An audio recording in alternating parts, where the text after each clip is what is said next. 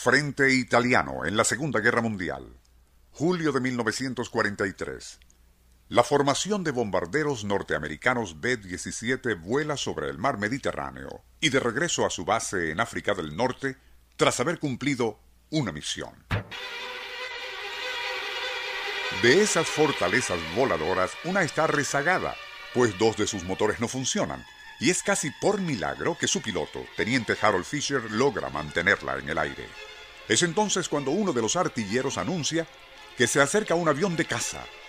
Es el fin, piensa Fisher, pues si se trata de un Messerschmitt o un Focke-Wulf alemán, una sola ráfaga de sus ametralladoras bastará para derribarlos.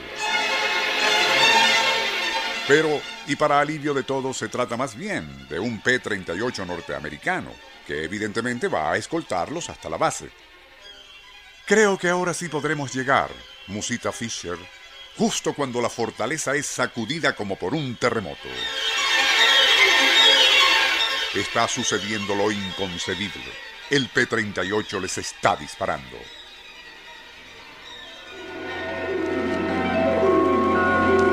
Nuestro insólito universo. Cinco minutos recorriendo nuestro mundo sorprendente. El B-17 no resistió aquel feroz ataque del P-38 e instantes después se estrellaría contra el mar. Harold Fisher fue el único sobreviviente y al reportar lo ocurrido nadie le creyó que un P-38 estadounidense atacara a un bombardero de su propio país. Pero era cierto, y la historia resultó ser una de las más insólitas en los anales de la guerra en el aire. Meses antes, el piloto norteamericano de aquel P-38 debió aterrizar de emergencia en el aeropuerto de Elmas, cerca de Cagliari, en Cerdeña. Habiendo sido capturado un mortífero caza norteamericano en perfecto estado, el teniente Guido Rossi de la Fuerza Aérea Fascista se le ocurrió emplearlo con sus insignias intactas para atacar formaciones de bombarderos aliados sin que estos reaccionaran a tiempo. Gracias a tan artero engaño, Rossi había logrado derribar varios B-17, y no fue hasta que destruyó el de Harold Fisher, y por haber sobrevivido este, cuando se supo lo que estaba sucediendo y se alertó a todas las formaciones no confiar en un solitario P-38 Lightning que se les acercara. Fisher, por su parte, y deseando vengarse, logró que equiparan a su nuevo B-17 con armamento adicional, y fingiendo que la aeronave estaba dañada, quiso atraer al P-38 de Rossi. Pero este no mordía el anzuelo y continuaba engañando y derribando aviones norteamericanos desprevenidos.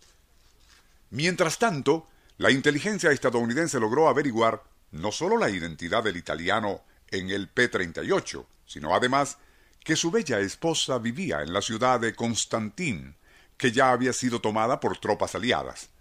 Una semana después, el capitán Harold Fisher visitaría a la señora Rossi, y dos horas más tarde, al despedirse, llevaba consigo una foto de la dama. De regreso a la base consiguió que uno de los más competentes retratistas plasmara en el fuselaje de su bombardero superartillado al hermoso rostro de Gina, la esposa de Rossi. Aun cuando suene increíble, la idea de Fischer era que al ver aquel piloto italiano el rostro y nombre de su mujer en un avión norteamericano, sintiese tantos celos que, olvidando su cautela, se lanzaría a derribarlo. Aquella sería la ocasión para responderle de inmediato con toda la potente artillería adicional con la que había sido equipado el B-17 de Fisher. Un plan ingenioso cuyos insólitos resultados relataremos en el programa de mañana.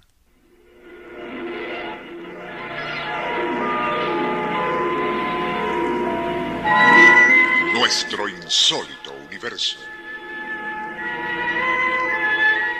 Email insólitouniverso arroba hotmail.com Autor y productor Rafael Silva. Operador Francisco Enrique Mijares. Les narró Porfirio Torres.